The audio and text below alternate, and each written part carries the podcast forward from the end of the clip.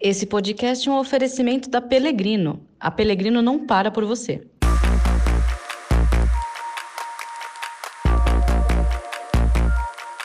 Olá, esse é o Mercado Agora, podcast da Novo Meio, empresa que produz os conteúdos das plataformas de comunicação e relacionamento aftermarket automotivo.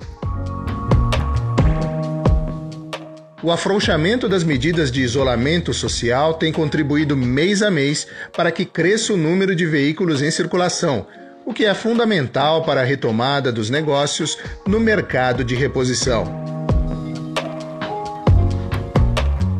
Um dos principais parâmetros para confirmar este aumento é a venda de combustíveis, que voltou a crescer em junho, segundo dados que a Agência Nacional de Petróleo acaba de divulgar. A ANP informa que no terceiro mês com medidas de isolamento social ao longo de todo o período, as vendas de gasolina apresentaram elevação de 8,93% na comparação com maio.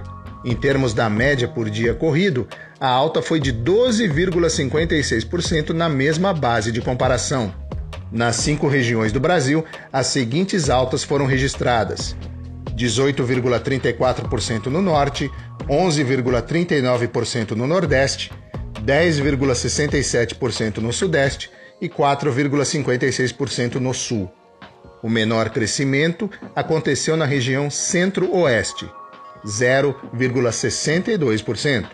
No acumulado do primeiro semestre de 2020, naturalmente houve queda em relação ao mesmo período do ano passado. O volume total de vendas da gasolina foi 10,98% menor. Os dados divulgados pela ANP também mostram crescimento na comercialização do etanol em junho sobre o mês de maio, 5,26%. E uma curiosidade: esse índice é quase 3,7 pontos percentuais menor do que o verificado na gasolina, o que mostra que os proprietários de carros flex têm preferido abastecer com o derivado do petróleo. No acumulado do primeiro semestre de 2020, o volume total comercializado do etanol caiu 16,7% em relação ao mesmo período de 2019. Finalmente, o diesel, combustível que teve as vendas menos afetadas pelo isolamento social, em razão principalmente da manutenção da circulação de caminhões. Na comparação com maio, as vendas em junho cresceram 7,7%.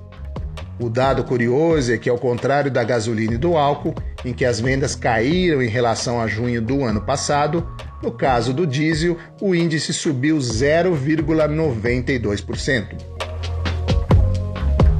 Outro indicador que confirma o crescimento do número de veículos em circulação é o índice ABCR, que mede o fluxo pedagiado de veículos no país e é elaborado pela Associação Nacional de Concessionárias de Rodovias.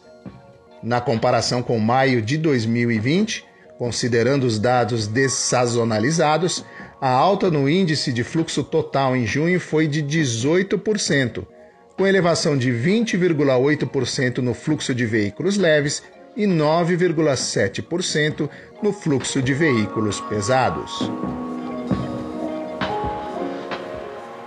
Eu sou Cláudio Milan, profissional do jornalismo da Novo Meio.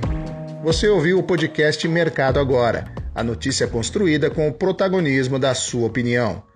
Ouça também os podcasts Voz do Mercado, Pensando Bem, Alguma Pergunta, Voz Digital, Peças da História, Novo Hoje e Jornalismo de Verdade.